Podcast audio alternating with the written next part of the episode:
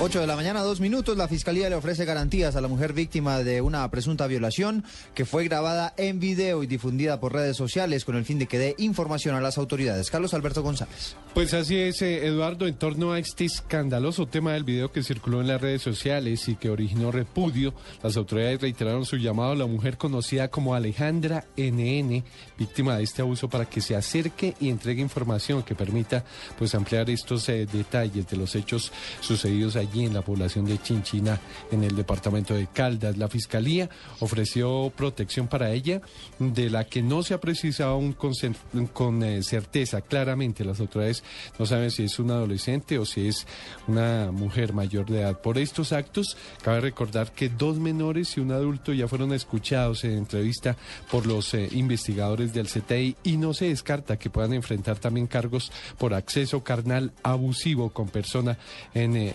incapacidad de resistir. Y se estima también que al propietario del eh, motel en donde ocurrieron estos hechos le cabría también responsabilidad en el delito de estímulo a la prostitución de menores que le podría dar también una pena de ser hallado responsable entre 10 y 14 años de prisión. De tal manera que las autoridades reiteran ese llamado a la mujer conocida como Alejandra NN para que se acerque y amplíe, aclare también lo sucedido y lo que habría sido también este abuso por parte de estos muchachos.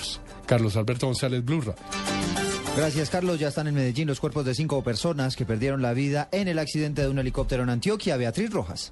Hola, ¿qué tal? Las autoridades del Ejército Nacional y la Fuerza Aérea confirmaron el traslado de los cuerpos sin vida de los tres militares, un piloto y un sacerdote, luego de que perdieran la vida cuando la aeronave en que se movilizaban se accidentara en una zona rural del municipio de Anorí, al nordeste del departamento de Antioquia. Los cuerpos de estas tres víctimas fueron trasladados a Medellín, donde estarán en medicina legal para luego ser eh, entregado el dictamen por parte de la autoridades. Y así lo confirmó el coronel Rafael Ávila, jefe del Estado de la séptima división. Cuerpos quedaron dentro de, helicóptero aprisionados por las latas y otros dos cuerpos quedaron a la redonda de donde se encuentra eh, la aeronave accidentada. El CTI está en, esa, eh, en el desarrollo de esa labor investigativa para hacer los levantamientos y poder proceder a traerlos a medicina legal. Eh, lo más probable es que lleguen aquí a Medellín, de acuerdo a lo que me están informando, que eso ya lo determinarán los investigadores criminales. Según las autoridades, hasta el momento no se ha establecido las causas exactas del accidente. Esperan el análisis de la caja negra para determinar las causas de los hechos. En Medellín, Beatriz Rojas, Blue Radio. 8 de la mañana, 5 minutos. Hoy será sepultada la mujer de 64 años que fue asesinada en Palmira, todo porque su hijo se negó a prestar 100 mil pesos, informa François Martínez. El comandante encargado de la policía Palmira, capitán Francisco Bendaño, dijo que después que le negaran el préstamo, el sujeto esperó e ingresó a la vivienda para agredir a la mujer con una roca, provocándole la muerte y hurtando el dinero y cuando van a verificar la parte interna de la residencia, ver qué elemento habían hurtado, al interior de la misma encuentran el cuerpo sin vida de la madre del dueño de la residencia, la cual tiene una herida en la parte posterior del cráneo, ocasionada con un objeto contundente, una piedra. Las exequias se cumplirán en el cementerio de Palmira. En Cali, François Martínez, Blue Radio.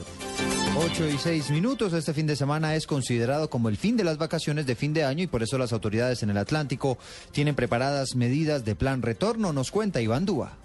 En la ciudad de Barranquilla se espera la salida y la llegada de más de 8.000 vehículos para el cierre de las vacaciones de fin de año en la implementación del plan retorno. El mayor Edwin Naranjo nos contó cómo será el movimiento en la terminal de transporte y el aeropuerto de Ernesto Cortizos. Una movilización de cerca de 8.000 mil vehículos. En el terminal de transporte esperamos la movilización de cerca de, de 1.700 personas entre los pasajeros que llegan, se embarcan y salen de, Barranquilla. Tenemos también en los aeropuertos también la llegada de 200 vuelos entre entrados y salidos, 200 vuelos, cerca de 3.000 pasajeros. Cerca de 300 agentes de la Policía de Tránsito estarán custodiando las calles de la ciudad de Barranquilla y los principales ejes viales donde se espera una fuerte movilización es por la vía al mar, desde Barranquilla hacia Cartagena y hacia la salida Barranquilla-Santa Marta. Desde la capital del Atlántico, Iván Duba, Blue Radio.